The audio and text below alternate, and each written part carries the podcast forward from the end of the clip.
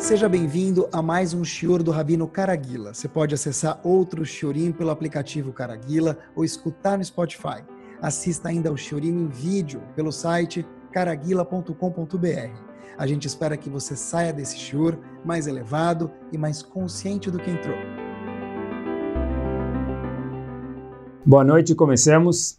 Acreditem, se quiserem, o tópico que a gente vai falar Bezrat Hashem hoje à noite, fiquei pensando comigo mesmo, pelo menos pelo que eu lembro, das centenas Baruch Hashem de Shurim que a gente teve a oportunidade de falar, e aproveitando, esses Shurim estão dis disponíveis no nosso aplicativo, procurem por Caraguila, ou Spotify, procurem por Caraguila também, ou no nosso site, procurem por Caraguila em vídeo também.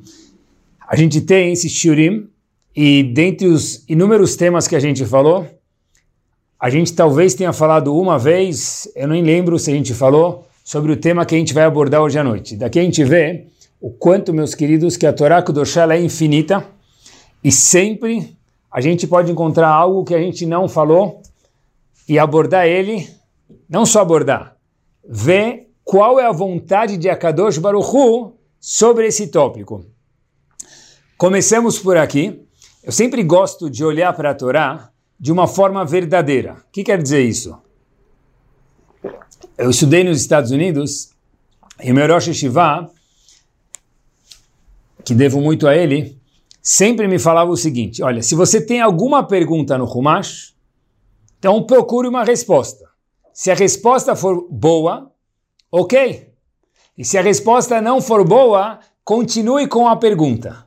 Não deixe que uma resposta ruim destrua essa pergunta ou responda, entre aspas, essa pergunta, porque se a resposta ela é forçada, vamos falar assim no português claro, então essa não é a resposta que Hashem quer. Continue com a pergunta e Bezerra Hashem, algum dia a resposta aparecerá. Eu queria que a gente abordasse a pergunta a seguir no mesmo enfoque que foi assim que eu aprendi. É o seguinte, tem um passuco e tem um Rashi que eu acho que ele é assustador. Óbvio que no bom sentido, assustador quer dizer uau, mas o Rashi, ele é assustador. Esse Rashi específico. Óbvio com todo respeito. Assustador quer dizer ele é surpreendente. Se a gente for encarar ele de forma verdadeira, se a gente for falar coisas bonitinhas, ok, ele passa. Uma gemátria, talvez. Mas o pshat, a tradução do Rashi, ela é osso, ela é difícil a primeira instância. A qual Urashi eu me refiro? A Urashi, famoso, primeiro pasuk de Parashat Hayesara. Explico para vocês. No primeiro pasuk de Parashat Hayesara, consta a seguinte informação. Vaiu Hayesara meashana, Sara viveu, esposa de Avram Avinu, 100 anos, Ve'esrim shana e 20 anos, Ve'sheva shanim e 7 anos. Ela viveu 127 anos. Termina o Passuk dizendo, Shene Chaye Sarah. Esses são os anos da vida de Sarah. Então Rashi fica um pouco assustado com o seguinte conceito. O Passuk começa falando os anos de vida de Sarah eram 127. E termina o Passuk dizendo, ops, esses são os anos da vida de Sarah. Merci beaucoup, thanks a lot. é óbvio. Se a gente falar para alguém, olha, esses são os carros que fulano tem. Carro A, carro B e carro C. Estes são os carros de fulano. Habibi, por que, que o Passuk repete que são os carros dele? É óbvio que se a gente está falando sobre os carros de fulano, o Passuk não precisa reiterar que esses são os carros de fulano. No caso de Sará, esses são os anos da vida de Sará, 127, 127, ops, esses são os anos da vida de Sará. Por que essa redundância? Rashi fica muito preocupado com isso. E Rashi fica assustado. Ele fala: Olha, por que tem essa redundância? Diz Rashi para a gente o seguinte. Já entendi por que, que repetiu, Rashi diz. O fim, quando Rashi diz que o fim repetiu de novo, né? Esses são os anos da vida de Sarah, diz Rashi três palavras: Kulam Shavim Letová, para ensinar para a gente que todos os anos de Sarah foram bons. Quer dizer, no seguinte, no começo do Passuco falou algo fato, puft. Quantos anos? RG dela, total, 127 anos de vida. Ok. Agora, atenção. Shenecha Sará, que é o fim do passo que de novo menciona quanto tempo ela viveu, para falar para a gente, olha, é um pacote só. Foram anos maravilhosos. Todos. Kulam. All of them. Shavim Letová. Eles foram maravilhosos. Hum, interessante o Rashi. E a gente continua para o próximo Rashi. Mas espera aí, um minutinho. Eu não vou continuar para o próximo Rashi, eu vou estacionar aqui com vocês. E vocês, Bezat Hashem, comigo. Eu comecei a olhar no Humash. Isso me apareceu nas férias de julho.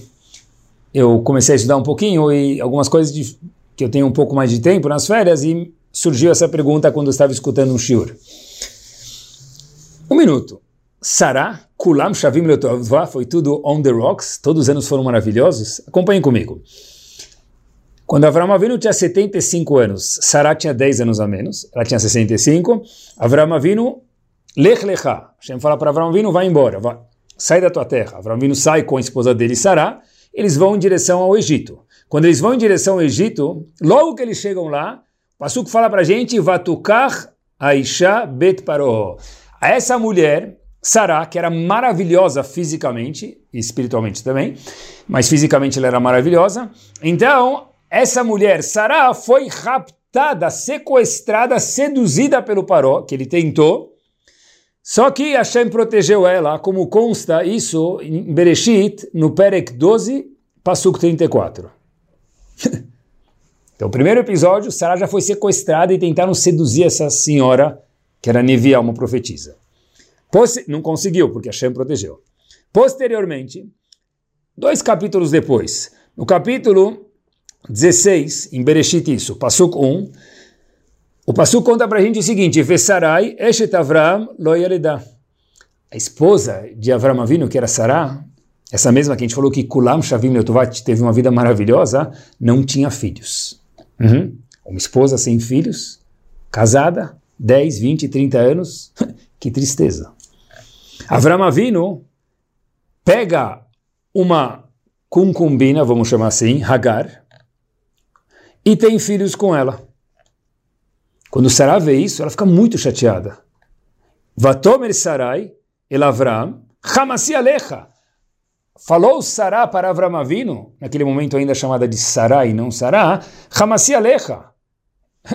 Tem um julgamento aqui para você, Avram Avinu. Como você tem filho com ela e não comigo? E eu? Esqueceu de mim? Não rezou por mim? Tenta imaginar a dor de Sará. Então, Sará foi sequestrada por Paró. Sarai, Sará, anos sem ter filho. Ela entrega uma mulher, Hagar, para Avamavino, tem filhos, chamado Ismael, o filho. Sará fica muito sentida. Olha quantos percalços e dificuldades azedas mesmo ela teve na vida dela. Avram Avinu depois nasce Ismael. Avram Avinu tem 86 anos de idade quando nasce Ismael. E Sarah, já que tem 10 anos a menos, tem 76. Continuam sem filhos, Avram e Sarah. 13 anos depois, ou seja, Avram Avinu está com 99 anos de idade e Sarah 89 anos de idade. 89, o corpo da mulher já é mais fraco, já é difícil de reproduzir, a mulher já perde o ciclo dela, como Rashi menciona para a gente isso no Humash. O que, que acontece em Parashat Lech Lecha, agora, capítulo 17, Pasuk 1, Avram Avinu tem 99 anos de idade e avisa que Sarah vai ter um filho. Nesse momento ela ri, porque ela fala como que meu corpo, do jeito que está, é capaz de produzir um filho. Eu tenho uma idade avançada, eu não consigo mais. Foi um milagre. Ok, agora a vida vai ficar boa sonho se concretizou de Sarah ter um filho, deixar uma continuidade para o mundo. A semente de todo o Bnei Israel que nós viemos dela. Somos descendentes de Sarah. Mas ainda não. Sarah e Avram Avinu, depois dessa novidade que eles vão ter um filho juntos, eles vão para um lugar chamado a terra dos Flishtim, ou filisteus, tanto faz.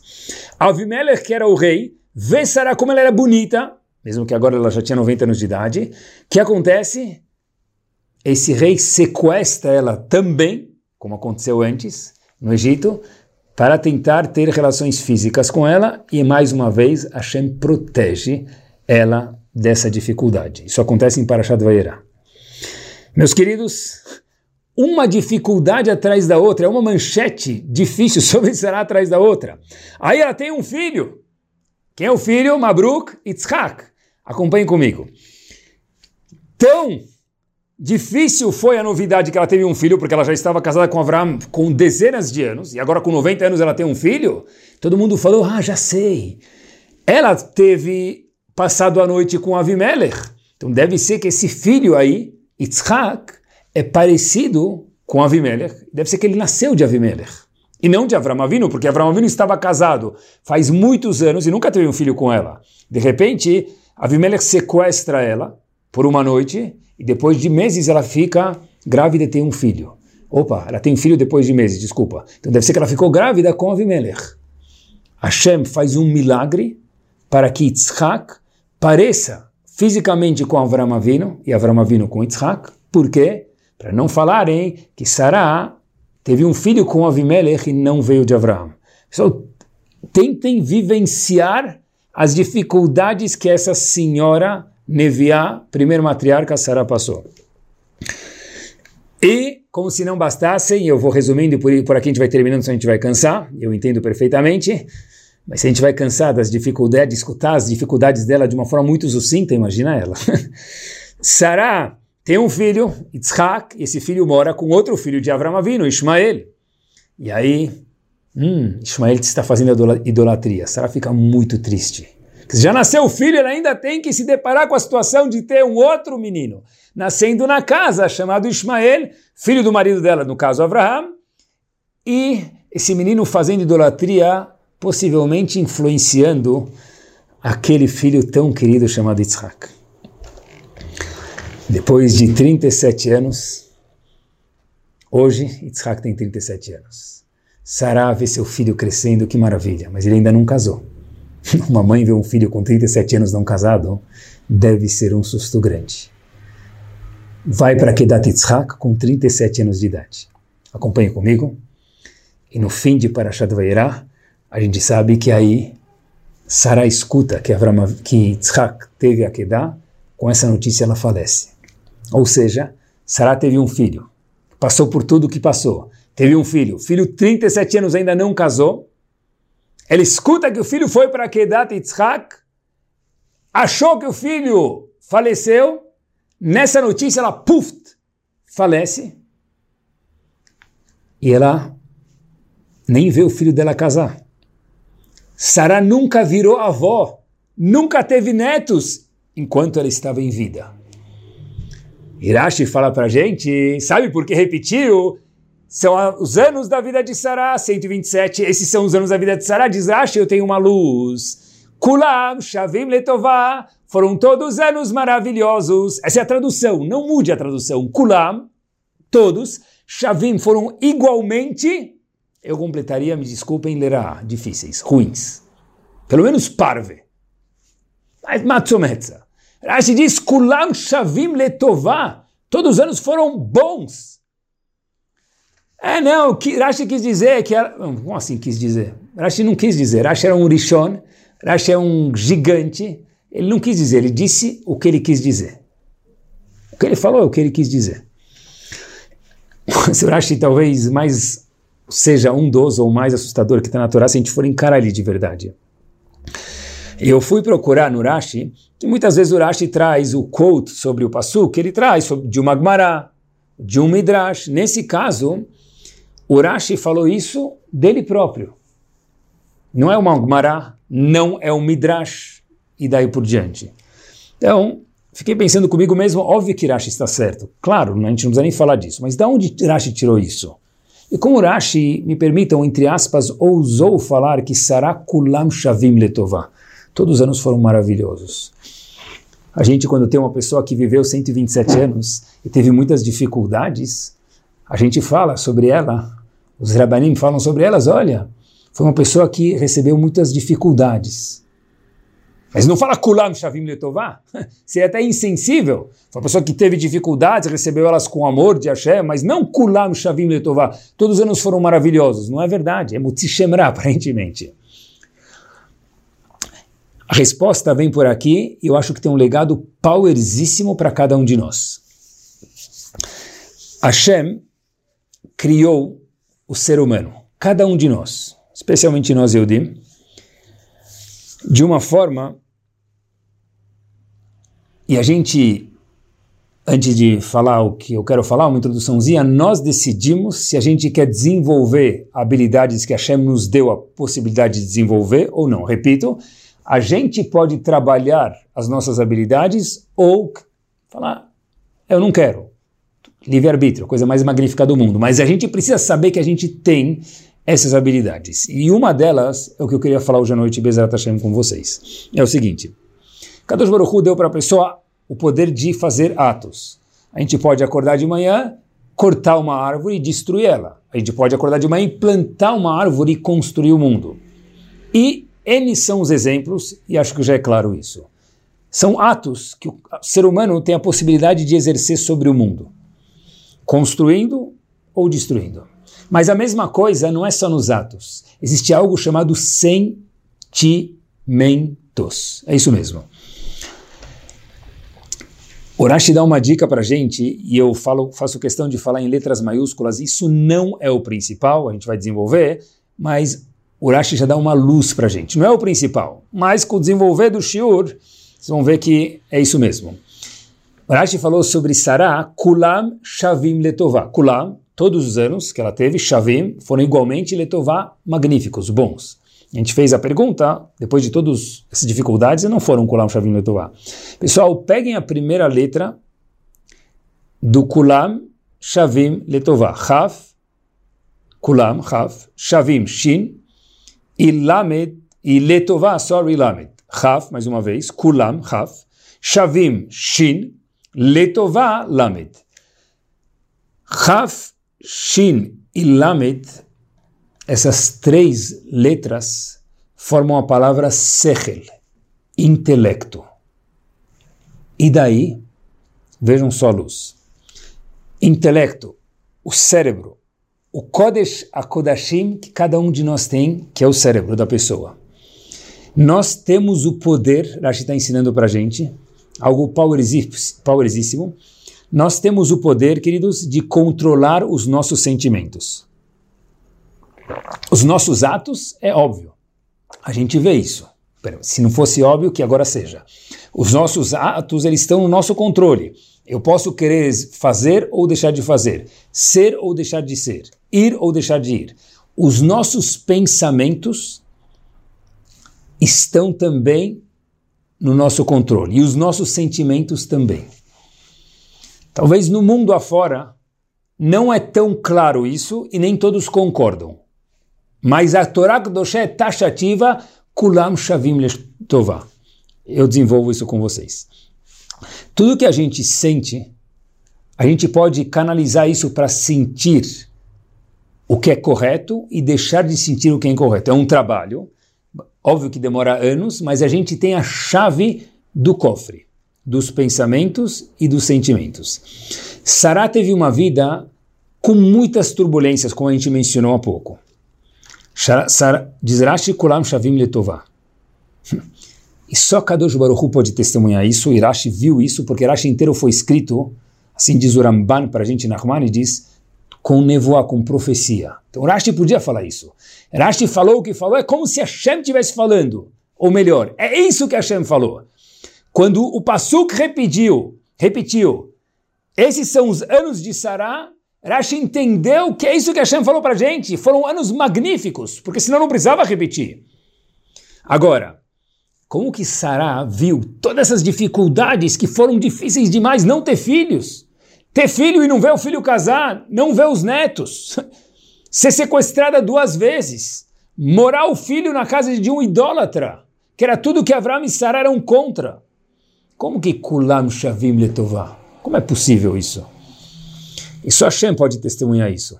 Deve ser que Sarah viu que havia um bem maior e não algo que ela estava vendo com os olhos como a gente vê na nossa frente.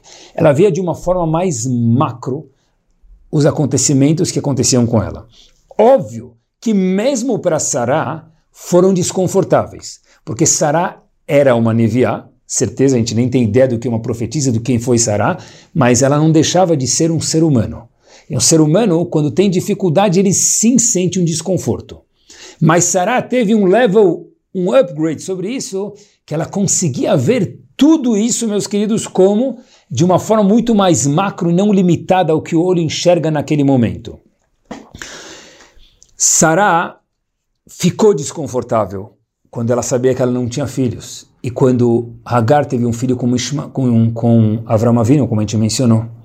Sarah ficou desconfortável com certeza quando ela foi capturada no Egito, capturada pelos Plishtim. Certeza? Sarah falou para Avram Avinu, Hamasi Alecha. Eu estou chateada, Avram Avinu, que você teve um filho com Hagar e não comigo. Mas, esse é o sentimento da pessoa. O acontecimento impactou ela e a pessoa tem sentimentos.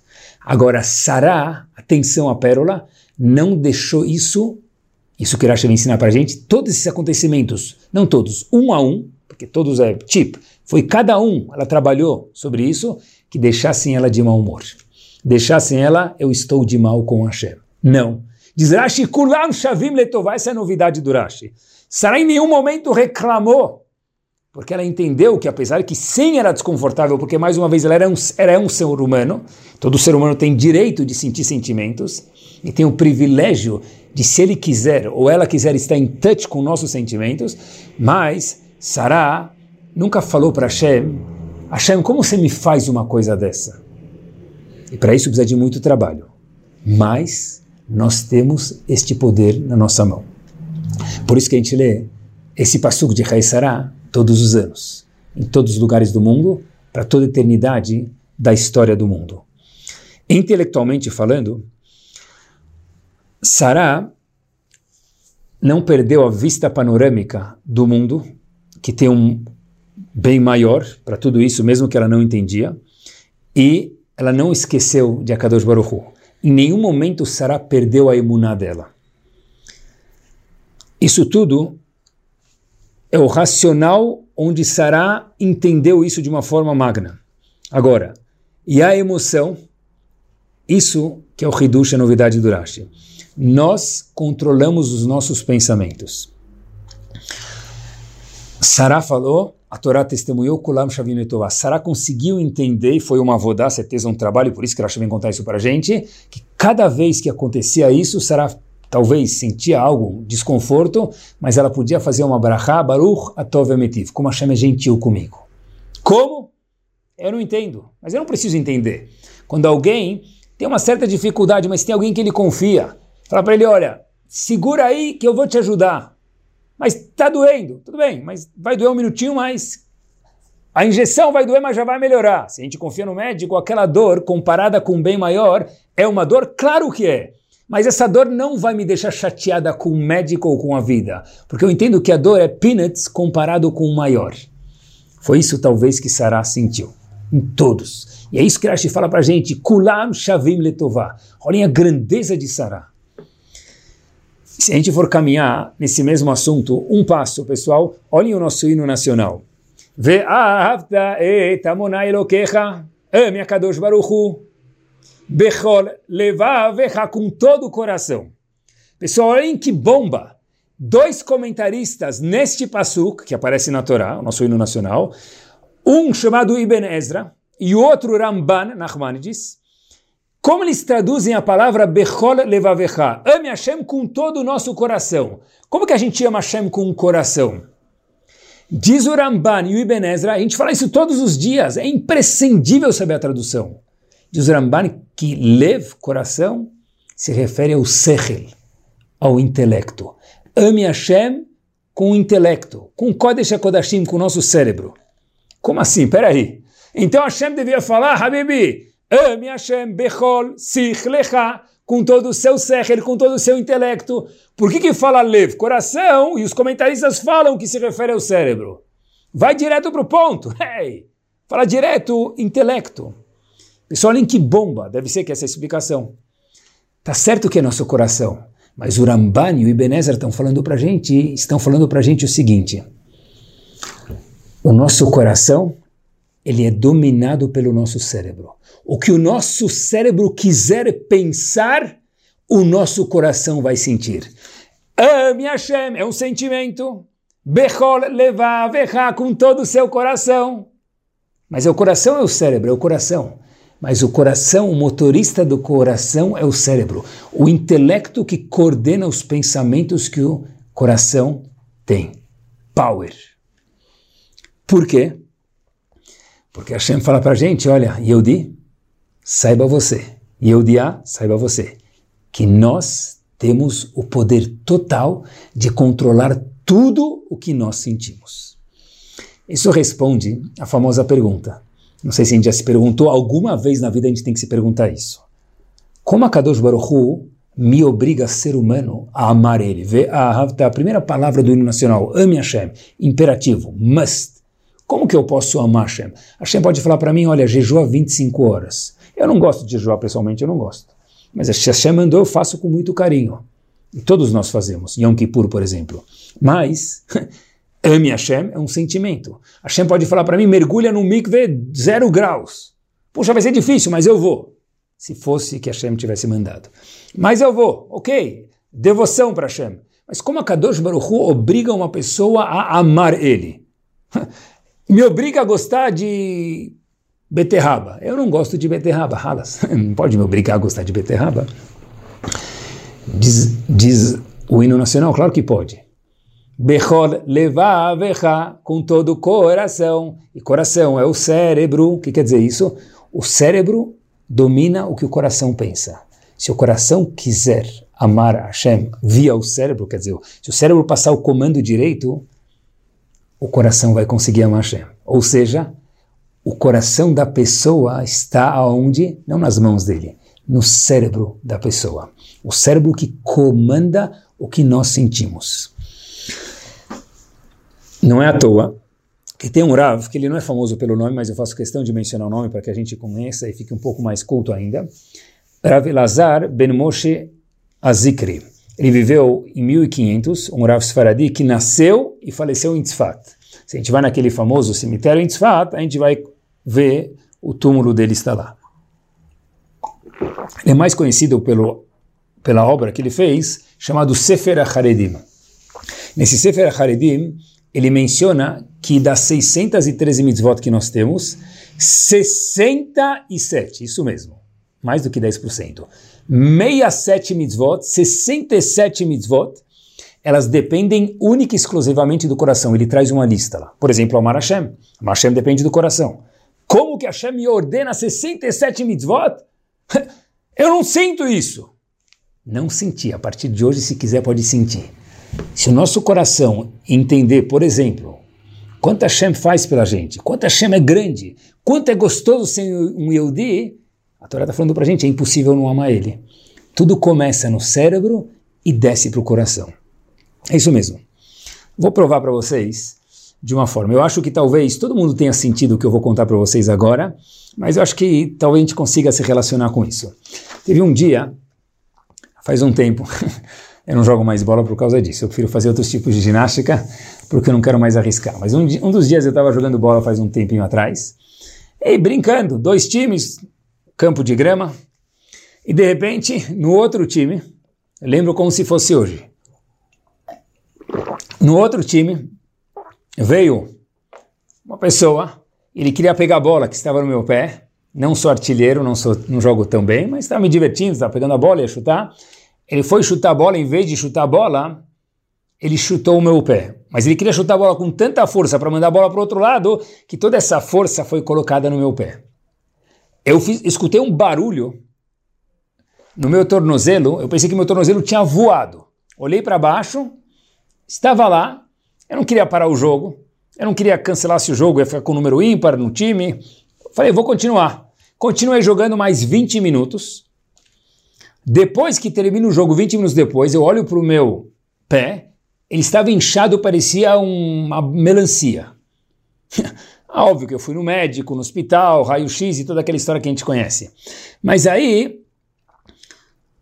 eu perguntei depois para o médico, quando voltei, saí do hospital, fui fazer a consulta com o médico que eu conheço, perguntei para ele, olha, como que é possível que a gente joga, estava machucado, joga mais 20 minutos e depois vê que o pé estava inchado? Se já estava doendo na hora, como que eu consegui jogar?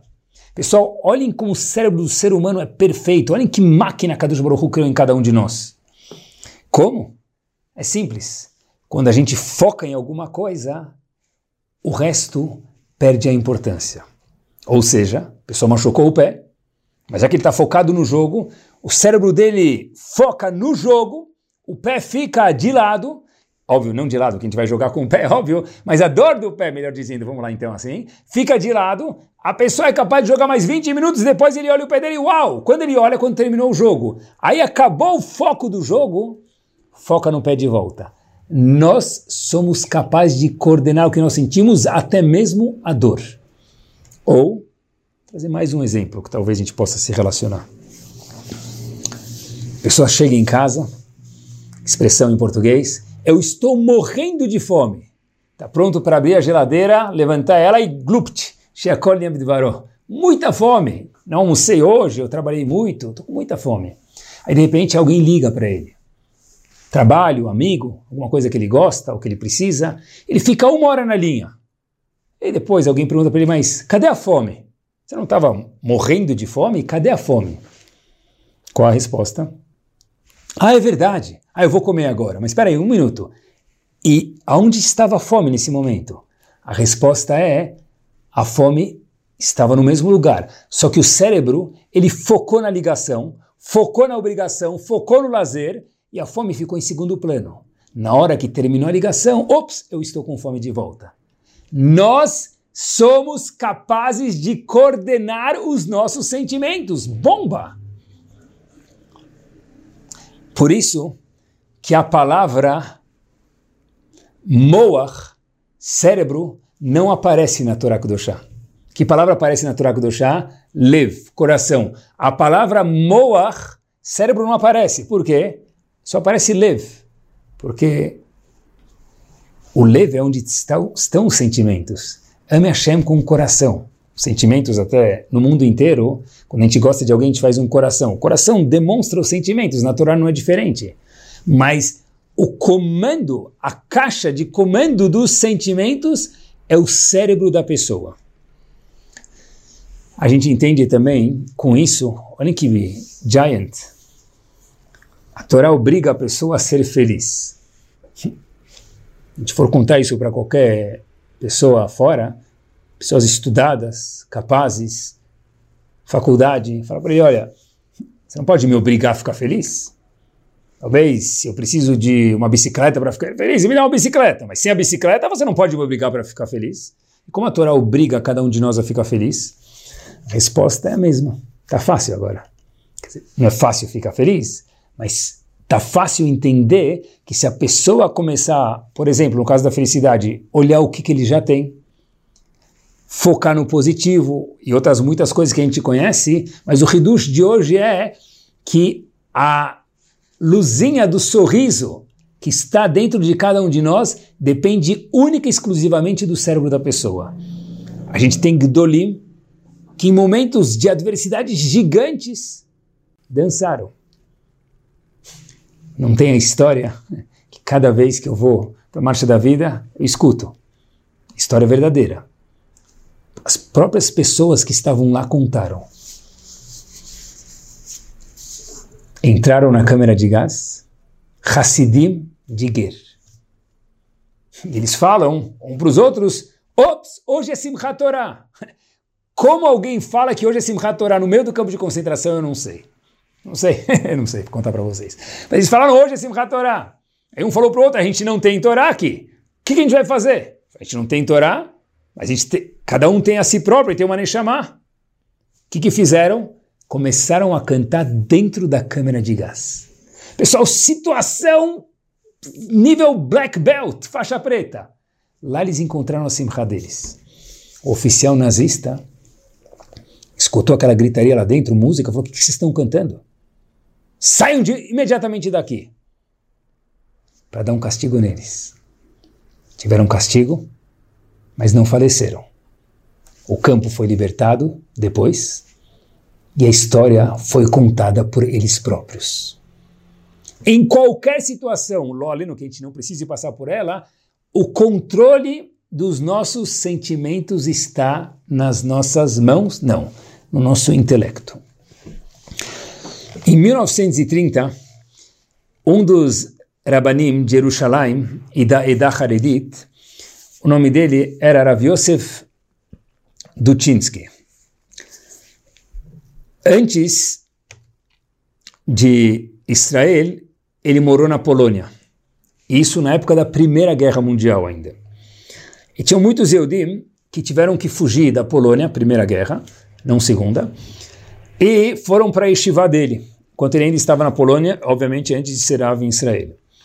E um dia, de uma forma de surpresa e assustadora e difícil, um batalhão de oficiais passa na Yeshiva para averiguar os estudantes lá se todos tinham documentos para estarem lá e não havia nenhum fugitivo lá. E no caso, sim haviam. No meio do shiur, eles escutam os soldados chegando e os alunos de fato começaram a suar de medo, como é de se entender. Tinham alunos que contaram depois que eles queriam pular pela janela para fugir dos soldados que estavam subindo para Estivá. Mas eles olharam pela janela e viram que haviam soldados embaixo também. Tanto era o medo da cena. Rav Dutinsky, com muita calma, com muita calma, ele olha para os soldados e pergunta para eles: o que, que vocês querem? Falou: a gente quer procurar se tem alguns alunos poloneses fugitivos aqui na sua yeshiva. Todo mundo começou a ficar com muito medo, os alunos olharam para baixo. Rav Dutinsky falou para eles o seguinte: olha, os alunos que estão aqui sentados agora nessa aula que eu estou dando são todos daqui. Tranquilos, são moradores. Tem alguns que estão sentados lá do lado, naquela sala do lado, onde vocês estão olhando, ele apontou para o lado. Esses daqui precisa confirmar se eles não são fugitivos. Eles não são parte do grupo que eu dou aula para eles. A polícia falou para o Ravo, muito obrigado pela informação. Entrou na sala do lado, começou a procurar um a um. E falou, e vocês? Documento. Todos eles estavam preocupados, mas cada um da sala do lado tinha documento. A polícia fala para o Rav, desculpa atrapalhar sua aula e muito obrigado. Nunca mais voltaram para aquela yeshiva. Meus queridos, escutem só o resto da história. Todos os alunos que estavam na sala do lado eram de verdade pessoas que moravam lá. Os alunos daquele shiur naquele dia eram poloneses, muitos deles. O que Rav Dutinsky fez? Falou, olha, os alunos que estão aqui, tranquilos, eles são daqui mesmo. Olhem os do lado. Por que, que os guardas escutaram ele e não verificaram as pessoas que estavam no shur também, porque Rav Yosef Dutinsky falou com uma tremenda calma, tranquilidade, que era tudo tão verdadeiro para salvar aqueles meninos, que os oficiais acreditaram. Como que ficou tranquilo um homem numa situação dessa que tinha dezenas de vidas em perigo? A resposta é Bechor leva avecha. A palavra moach não aparece cérebro na Torá em nenhum momento. É lev que aparece. Quando a pessoa quer, ela trabalha sobre si, um homem desse trabalhou não na hora, mas antes, para chegar nesse naipe, todos os sentimentos da pessoa estão na mão dela. E a pessoa escolhe o que sentir. O que vem de fora a gente não escolhe muitas vezes, mas o que sentir depois que aquilo já veio, isso está nas nossas mãos. Escutem só essa segunda história. O diretor de Toravadat, grande homem, gigante na Torá, especialmente dos Estados Unidos, Rav Shraga Faivel Mendelovich, 1900 a gente está falando, quando estava no segundo, durante a época agora da Segunda Guerra, ele escutou quantos Eudim estavam sofrendo do outro lado do planeta lá quase grande parte da Europa e ficou muito chateado com a situação. E cada dia ele não estava nos locais de perigo, estava nos Estados Unidos, mas muito, muito triste por cada notícia que ele escutava de pessoas que ele conhecia, não conhecia, cada Yudi doía o coração dele. Ele fazia parte de um grupo chamado Vada Atzalah, e cada notícia era muito difícil para Mendelovich engolir ela num dos dias, ele tinha um casamento. Ele foi para o casamento, mas as notícias acompanharam ele. Ele chega no casamento, fala parabéns para um noivo, e o noivo olha para ele e fala: Rav, uma perguntinha. o senhor disse para mim que o dia mais feliz da minha vida vai ser meu casamento. Agora eu chego no meu casamento, eu estou vendo o senhor com essa cara. Aconteceu alguma coisa, Rav? Será que de fato aquela mensagem que o senhor me passou mudou alguma coisa e não é para ser tão feliz? Desculpa perguntar, assim falou o noivo naquele dia para Mendelovitch, tudo isso nos Estados Unidos. Mas Rav, Mendelovitch, escutando aquelas notícias, tinha um dia muito difícil, e dias e semanas e meses assim. Quando ele escuta isso, ele fala: Você tem razão. E os alunos contam que nunca viram Rav Mendelovitch dançar com tanta alegria, tanta empolgação, tanto yupi yupi num casamento como a Simcha Master, como naquele casamento. Um homem que a informação pegou ele de verdade, você tem razão. Mudou do azedo para o mais doce, porque Gdolim entenderam e sabiam, tinham isso na mão, que os sentimentos da pessoa nós controlamos eles. É, a gente controla quando a gente alguém chega em casa chateado, por exemplo, e é ok falar. Porque quando a gente fala, a gente sabe que a gente tem sentimentos. É muito mais grave não falar. Importante notar isso. É muito importante verbalizar isso. Não, eu não tenho sentimentos, eu estou bem. Mentira. Hoje eu não estou bem. Hoje eu estou maravilhosamente bem. Muito importante que cada um de nós conheça os seus próprios sentimentos. Fato é que tem 67 mitzvot que pedem, tem, estão ligadas com os nossos sentimentos, como a gente mencionou. Se eu nem sei que eu tenho sentimentos, como é que eu posso cumprir essas 667 mitzvot? Mas voltando, a gente chega em casa às vezes e fala, ó, hoje estou muito chateado. Por quê? Porque fulano me deixou, acabou com o meu dia. Hoje eu estou chateado porque no trânsito, fulana, no trânsito eles falam que é fulana, né? Acabou com o meu dia. No trabalho, no emprego, na sinagoga. Ok, quando as crianças contam isso para a gente, a gente precisa escutar.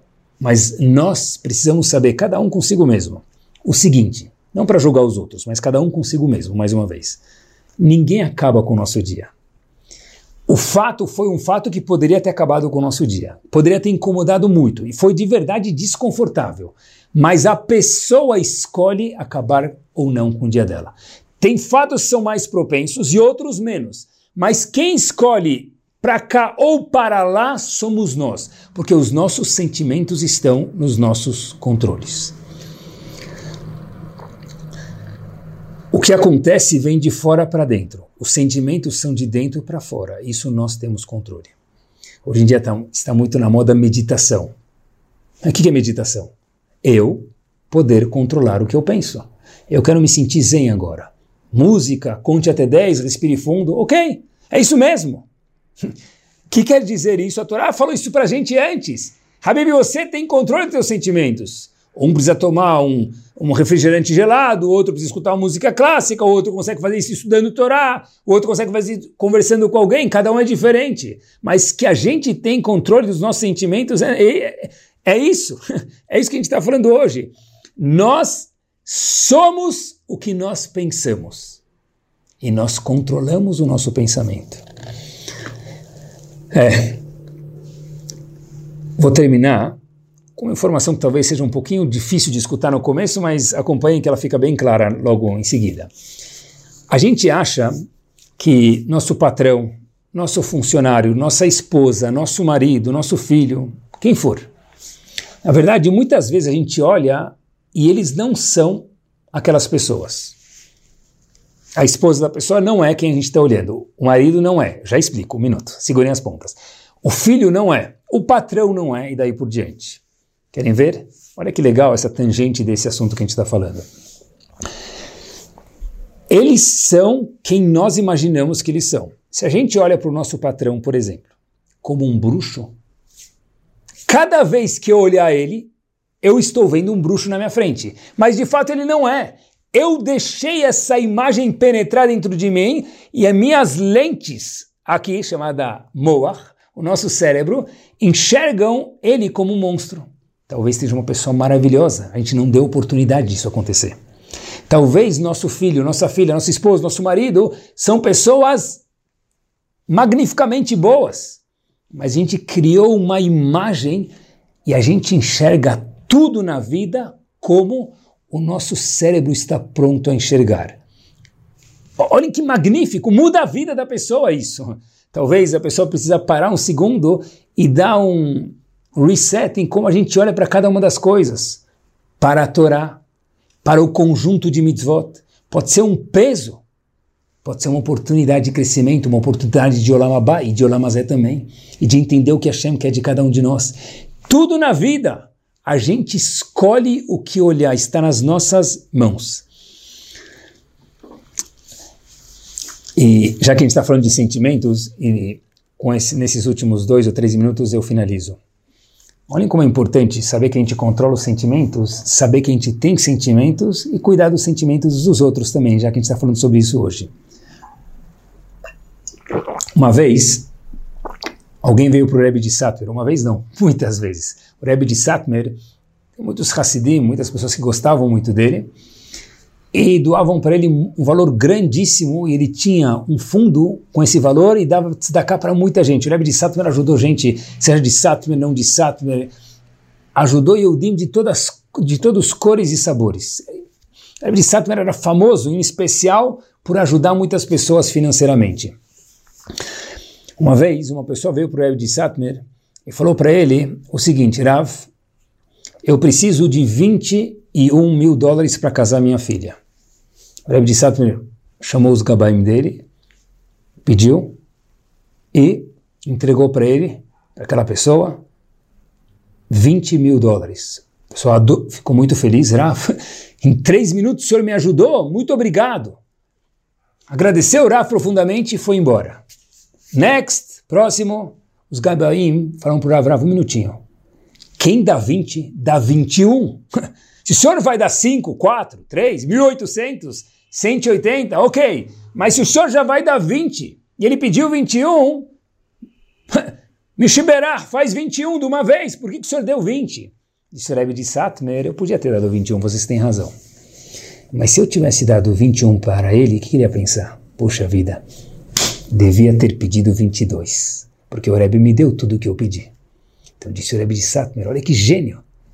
Eu vou dar um pouco a menos para que ele entenda o quê? Que eu só tinha 20 para dar. E se ele pedisse 30, eu não ia conseguir dar, porque eu só ia conseguir dar 20. Ou seja, eu dei para ele e fiz ele sair bem, não com pensamento, a pulga atrás da, da orelha, que talvez ele poderia. Não. Isso é estar em touch com nossos sentimentos e com o sentimento dos outros também. E com esse pensamento pequeno eu termino, queridos. Fiquei pensando outro dia o seguinte: a pessoa ver, olhar. Não necessariamente depende de nós abrirmos os nossos olhos. Quer ver? Muitas vezes a gente tem alguma coisa um pouco mais longe e a gente não enxerga direito. A gente fecha o olho, força um pouquinho o olho, talvez não seja saudável, mas de vez em quando a gente faz isso, ok? A gente força o olho, fecha o olho para enxergar melhor. Ou seja, às vezes fechando o olho a gente enxerga melhor. Acompanhe comigo. Alguém pede um conselho para a gente. O que, que a gente fala? Deixa eu ver. A gente fecha os olhos, pensa, reflete, se for um conselho um pouco mais elaborado, fecha os olhos, pense, fala, deixa eu ver e responde para ele. Como assim? Você fechou o olho e falou, deixa eu ver? Sim, porque às vezes ver, olhar enxergar não precisa dos olhos. A gente enxerga dentro de nós também olhando para dentro, a gente consegue muitas vezes enxergar o mundo muito melhor, da forma que a Kadosh Baruch quer. Muito boa noite a todos e ótima semana.